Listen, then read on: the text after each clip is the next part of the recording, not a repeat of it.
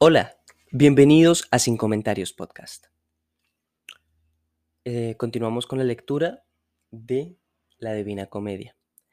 Eh, lo, como lo dejamos en el capítulo anterior, un hombre fulminado, en el canto tercero. Ahora pasamos al canto número 4, el primer círculo del infierno.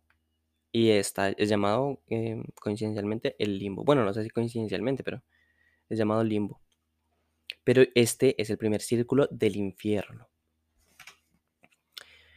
Un trueno formidable que retumbó sobre mi cabeza me sacó del profundo sopor que me embargaba.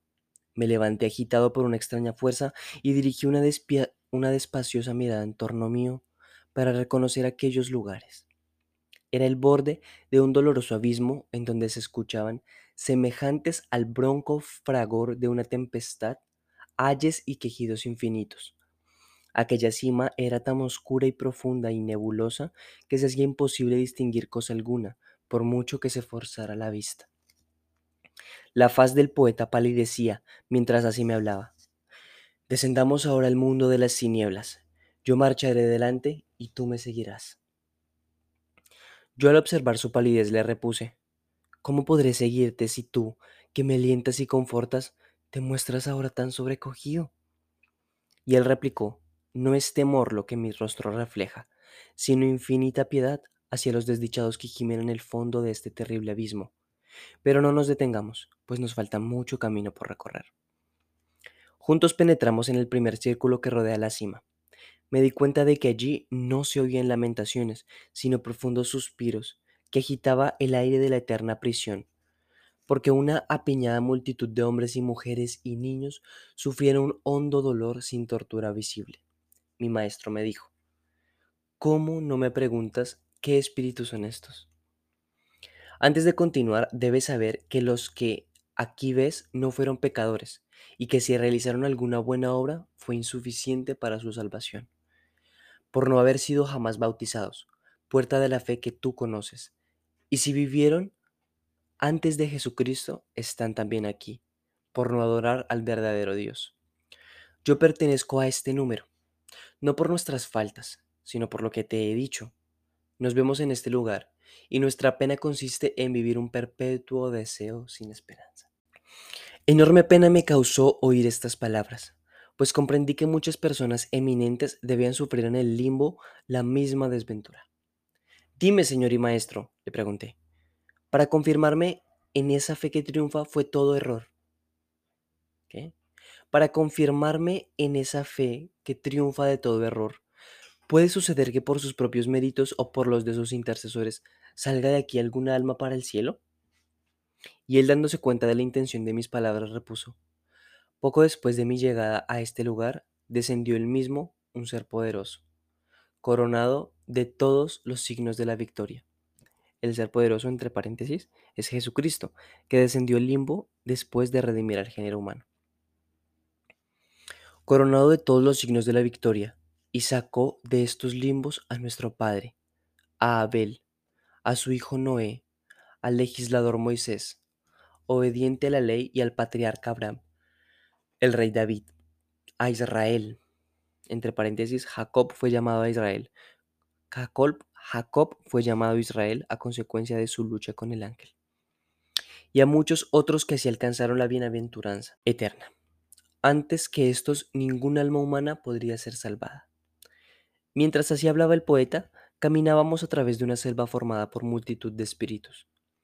No lejos de la entrada del abismo nos encontramos cuando un vivo resplandor iluminó las sombras del lóbrego hemisferio, del cual nos separaba todavía un dilatado espacio, no tan grande, sin embargo, que me impidiera darme cuenta de la suprema categoría de las personas que allí se encontraban. Oh, tu honor de ciencia y de las artes, exclamé. Dime quiénes son estos cuyos méritos les permiten mantenerse alejados de las otras almas. Respondióme mi guía. La fama que rodea sus nombres en la tierra que tú habitas les ha valido esta especial recompensa del cielo. Oí en aquel momento una voz que sí decía, Lord al altísimo poeta. Su nombre que nos había abandonado pero ya vuelve. Cuando dejó de resonar la voz, advertí que no se dirigían hacia nosotros digo, advertí que se dirigían hacia nosotros cuatro personajes, cuyos semblantes no revelaban alegría ni tristeza.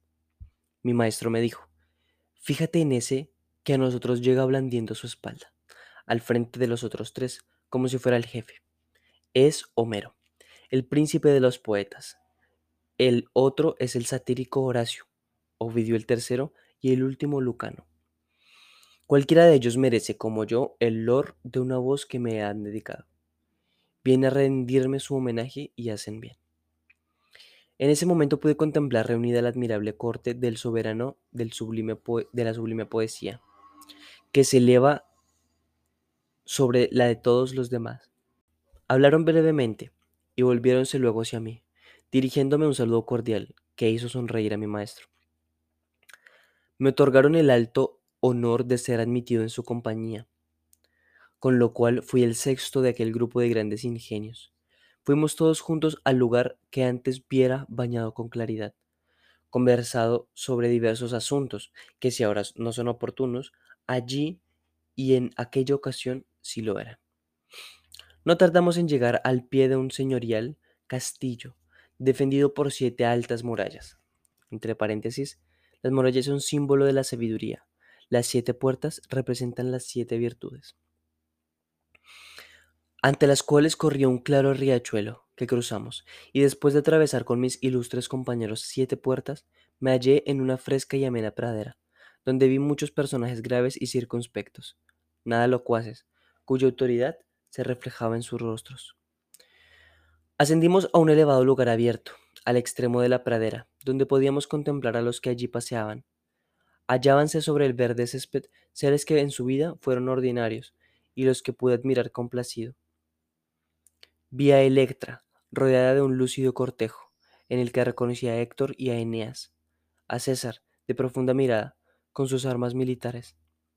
Vi también a Camila y a Pentesila, Pintisilea, y al rey latino, sentados junto a Lavinia, su hija.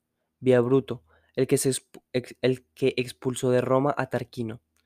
También vi a Lucrecia y a, a Marcia y a Cornelia.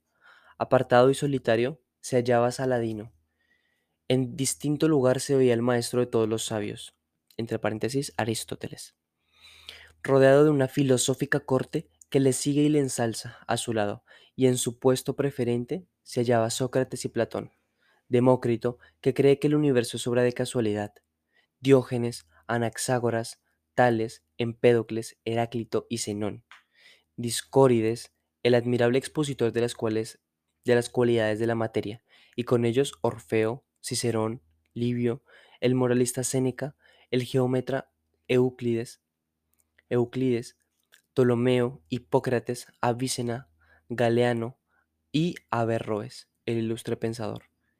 No me es posible nombrar a todos porque debo proseguir el relato de mi empresa, cuya descripción tantas palabras requiere.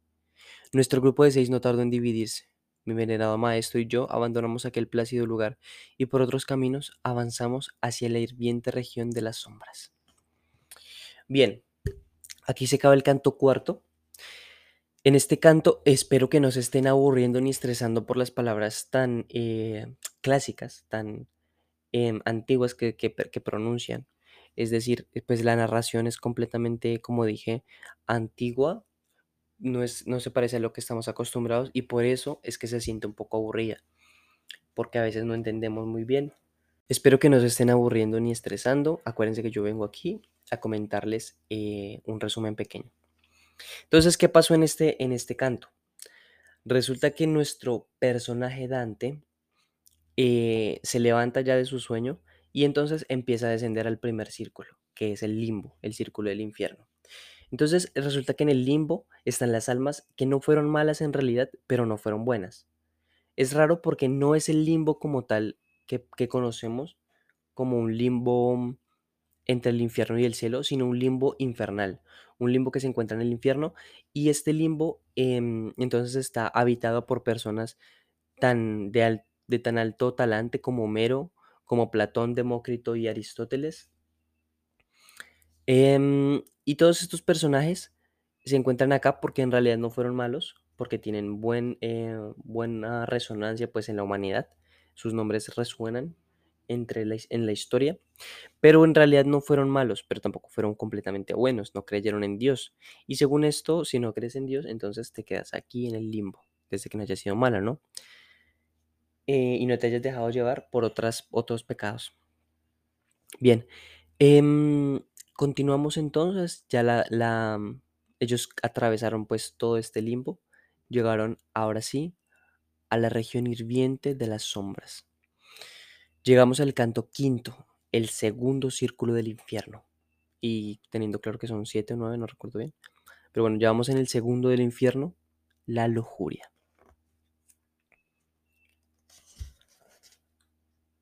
Así descendí del primer círculo al segundo, que, aunque de menor espacio, alberga dolores espantosos, expresados por gritos desgarradores.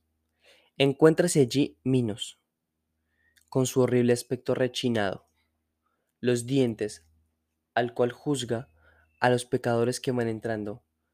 Para dar a entender sus sentencias utiliza su cola, que enrosca a su cuerpo tantas veces como el número del círculo al que destina al pecador, cuya alma ha de ocupar el lugar que le corresponde en el infierno, según sus pecados. Como gran juez, conoce muy bien las culpas de las almas que van pasando ante él, las escucha y luego las arroja al abismo. Oh tú, que vienes a la mansión del dolor, exclamó Minos cuando me vio suspendido en su horrible tarea. Suspendiendo su horrible tarea. Mira cómo entras y de quién te fías. No te engañe la grandeza de la entrada. Entonces mi guía le, mi guía le preguntó, ¿por qué gritas? No impidas su viaje, ordenado por el destino. Así lo dispuesto quien todo lo puede. No preguntes más. Oíanse ya lastimeros quejidos, y luego escuché profundos lamentos. Entramos en el lugar tenebroso que rugía como el mar enfurecido, cuando está combatido por vientos contrarios. La tromba infernal, que no se detiene nunca, envuelve en su torbellino a los espíritus, les hace dar vueltas continuamente, y les agita y les tortura. Cuando se encuentran ante el fuerte muro que los encierra, allí son los gritos, los llantos y los lamentos y las maldiciones contra la virtud divina.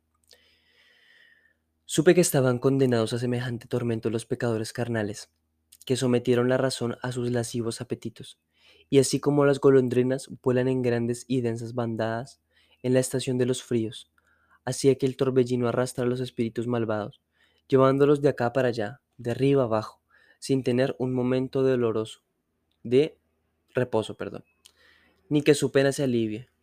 Y del mismo modo que las grullas van lanzando sus tristes acentos, formando todas una inmensa legión en el aire, así también vi venir, exhalando gemidos, a las sombras arrastradas por aquella tromba.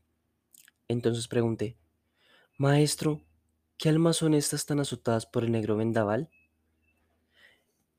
Esa primera vez fue la de una emperatriz que reinó sobre una nación inmensa, en la que habían muchas razas, y se hablaban diversas lenguas. Mujer tan lasciva que solo pensaba en sus vicios, y hasta protegió con sus leyes a los viciosos para no ser sola en la abyección. Es Semiramis, esposa de Nino, a quien sucedió en el trono, reinando sobre las vastas tierras en las que imperia el sultán. Es otra que la sigue. Esa otra que la sigue faltó a la fe jurada a los restos de Siqueo y se mató por amor. Entre paréntesis, se refiere a Dido. Mira también a la lujuriosa Cleopatra y a Helena, la culpable de la funesta guerra, y a Aquiles el Grande, que hubo de combatir por su amor, y a París y a Tristán. Muchas sombras, más de mil, me fue señalando, de hombres y mujeres a quienes el amor arrojó del mundo. Yo estaba confuso al oírle, sentí piedad por aquellas almas y experimenté vivo deseo de hablar a dos de ellas que marchaban muy juntas y parecían más ligeras que las otras, impulsadas por el torbellino. El poeta me dijo, cuando estén muy cerca de nosotros, ruégales por el amor que les une que se detengan a escucharte. Así lo hice.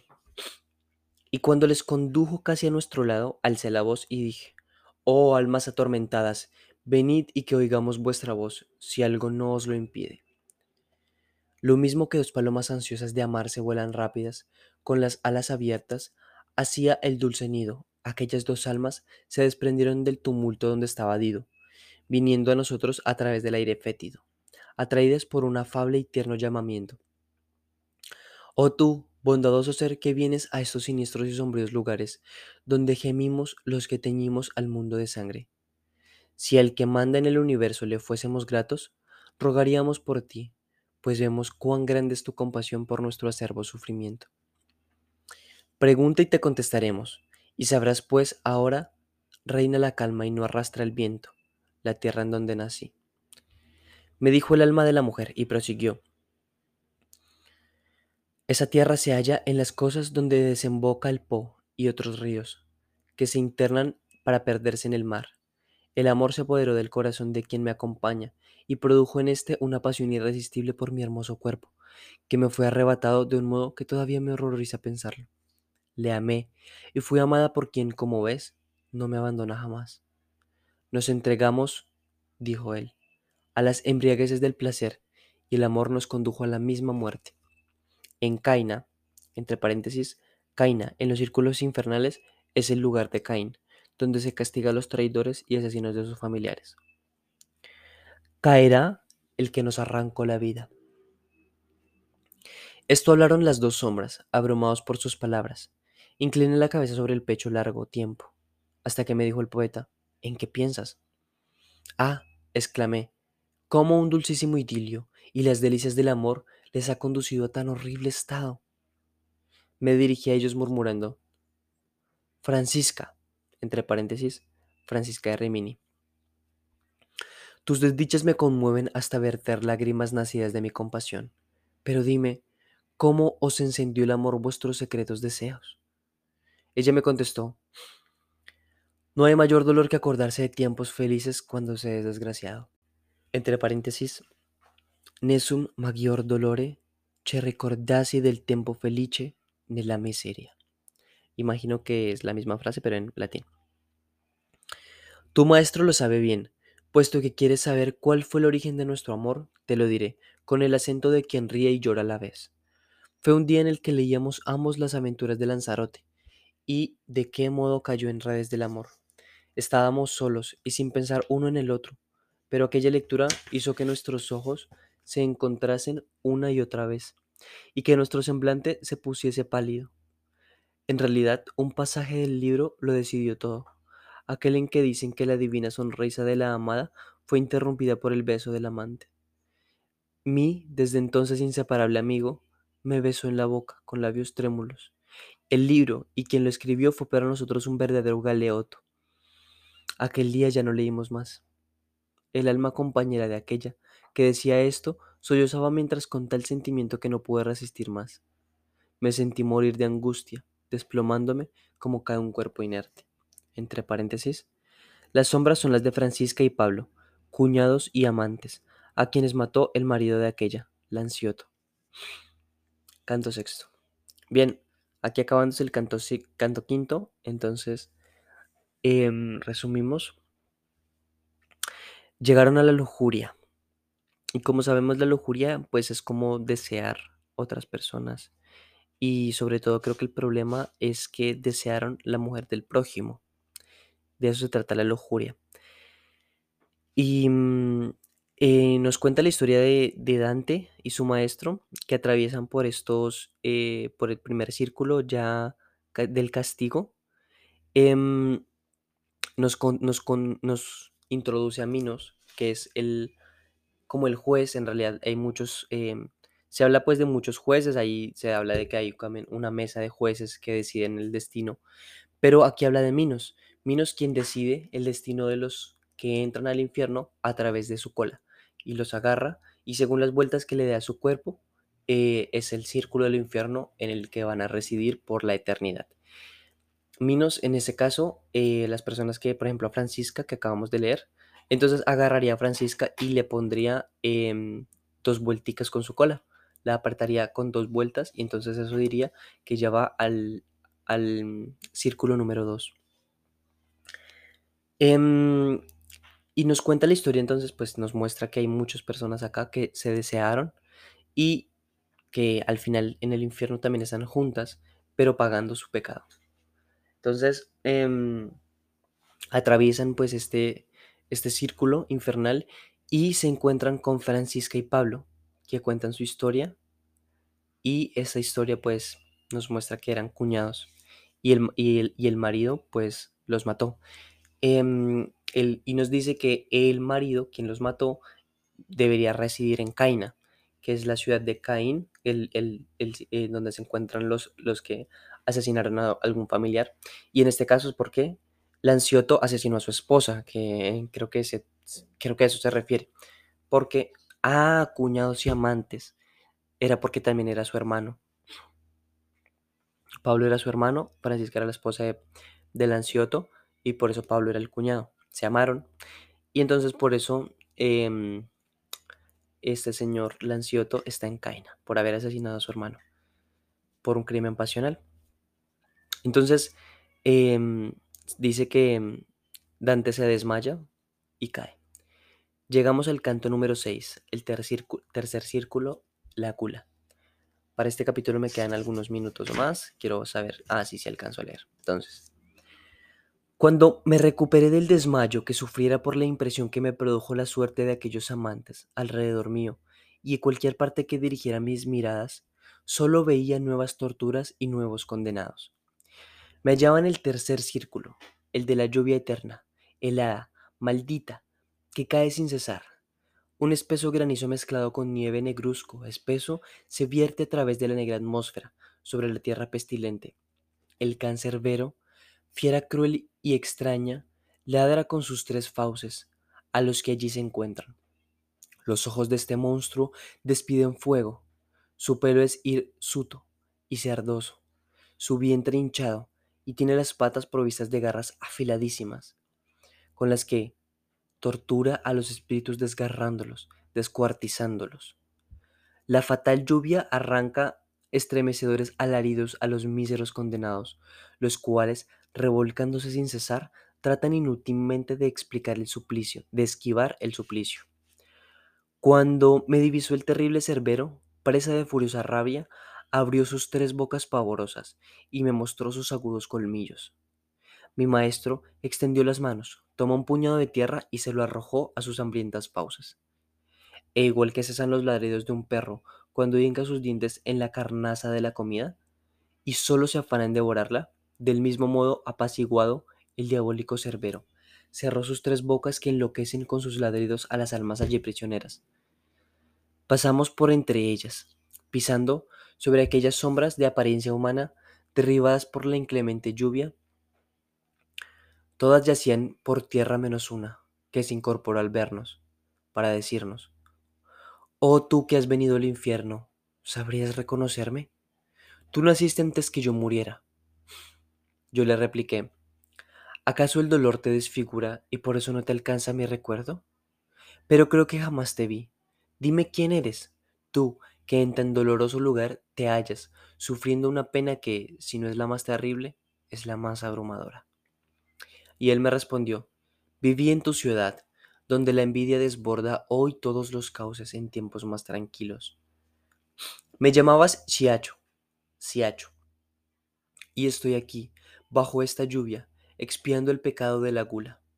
Todos cuanto aquí ves reciben por igual causa el mismo suplicio no habló más. Y yo le dije, Siacho, tu sufrimiento me conmueve al punto de que me saltan las lágrimas. Pero dime si lo sabes, ¿qué ocurriría en tu ciudad, dividida en tantos partidos contrarios? ¿Por qué tanta lucha? Después de muchas discusiones, me contestó, correrá la sangre, y el partido cuyos jefes vienen de la selva derrotará y, derrotará y arrojará al otro Tres años después sucumbirá el bando vencedor y ejercerá el vencido la hegemonía, ayudado por el príncipe que ahora defiende. Durante largo tiempo dominará este partido y perseguirá a sus enemigos. En la ciudad hay dos hombres, entre paréntesis, el propio Dante y su amigo Cavalcanti. Ecuánimes todavía, pero no se les escucha. La soberbia, la envidia y la avaricia son las tres llamas en que arden todos los corazones. Aquí terminó Siacho sus lamentables profecías, y yo le dije, quisiera preguntarte, ¿dónde están Farinate y Teguiayo, ambos tan honrados, y Jacobo Rustucci, Rusticucci, Arrigo, Mosca y tantos otros beneméritos varones que se enfrentaron y esforzaron para practicar el bien. Dime qué es de ellos, ¿por qué ansío saber si gozan del cielo o están en el infierno?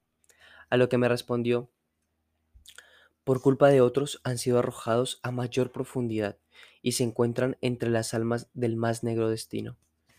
Si desciendes a tal paraje, les podrás ver, mas cuando vuelvas al mundo, haz, te lo ruego, que para mi recuerdo no se pierda. No te digo más. Sus ojos ocultos hasta aquel momento volviéronse hacia mí y me miraron un instante. Luego inclinó la cabeza y se hundió de nuevo en el suelo con los otros condenados. Díjome mi maestro, ya no se levantará hasta que suenen las trompetas del juicio final. Cuando triunfe la potencia enemiga del pecado, entonces cada una de estas sombras volverá a ocupar su tumba, recobrará su carne y figura humana y escucharán la sentencia definitiva. Así atravesamos con lento andar y hablando sobre la vida futura, aquel paraje en el que se amontonaban las almas empapadas de una gélida lluvia. Pregunté yo, Maestro, ¿aumentarán estos tormentos después del juicio final? ¿Se suavizarán o serán inmutables? Recuerda lo que sabes, me replicó. Cuando más perfectas son las cosas, afirma la ciencia, se hacen más sensibles al bien y al mal. Esta pobre gente no alcanzará jamás la bienaventuranza, pero después del solemne fallo se podrá aliviar su muerte.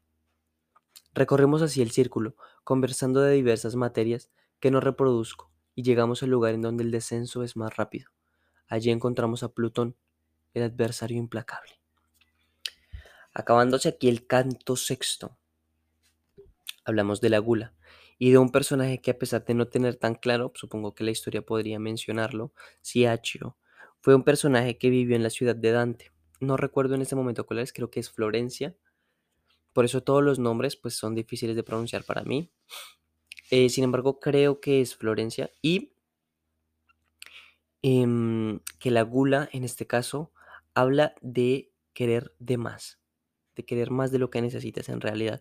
No solo de la comida, porque entiendo que la comida se asocia a la gula y que si tú comes y que estás lleno y quieres más, vas a comer de gula. Entonces, em, en este caso creo que la gula se trata del poder y del poder político. Y las personas que tienen aún teniendo suficiente poder quieren más y más. Es por eso que nos menciona tanto la política y, y los grupos políticos que van a pelear y van a tener poder y esas cosas. Entonces, a pesar de que no se entendió bien, bueno, yo personalmente no entendí bien esa parte, pues de que, pues simplemente mencioné que los partidos van a pelear, que uno va a triunfar y tal, y que va a dominar. Pero pues no se entiende bien como el contexto histórico, el background, ¿sabes? Pero bueno, nos habla entonces de la gula que se encontró con este personaje y que al final em, Dante pues tiene la misión de no dejar que Siacho se pierda en la memoria de sus de las personas que viven en su ciudad. Aquí acabamos este capítulo a puertas del canto número 7, el cuarto círculo del infierno, la avaricia y la prodigalidad. Em, muchas gracias por escuchar. Si necesitan cualquier cosa, ya saben, pueden dirigirse a niico.com y ahí en la parte de contacto podrán contactarme de cualquier manera. Nos vemos entonces en el próximo capítulo.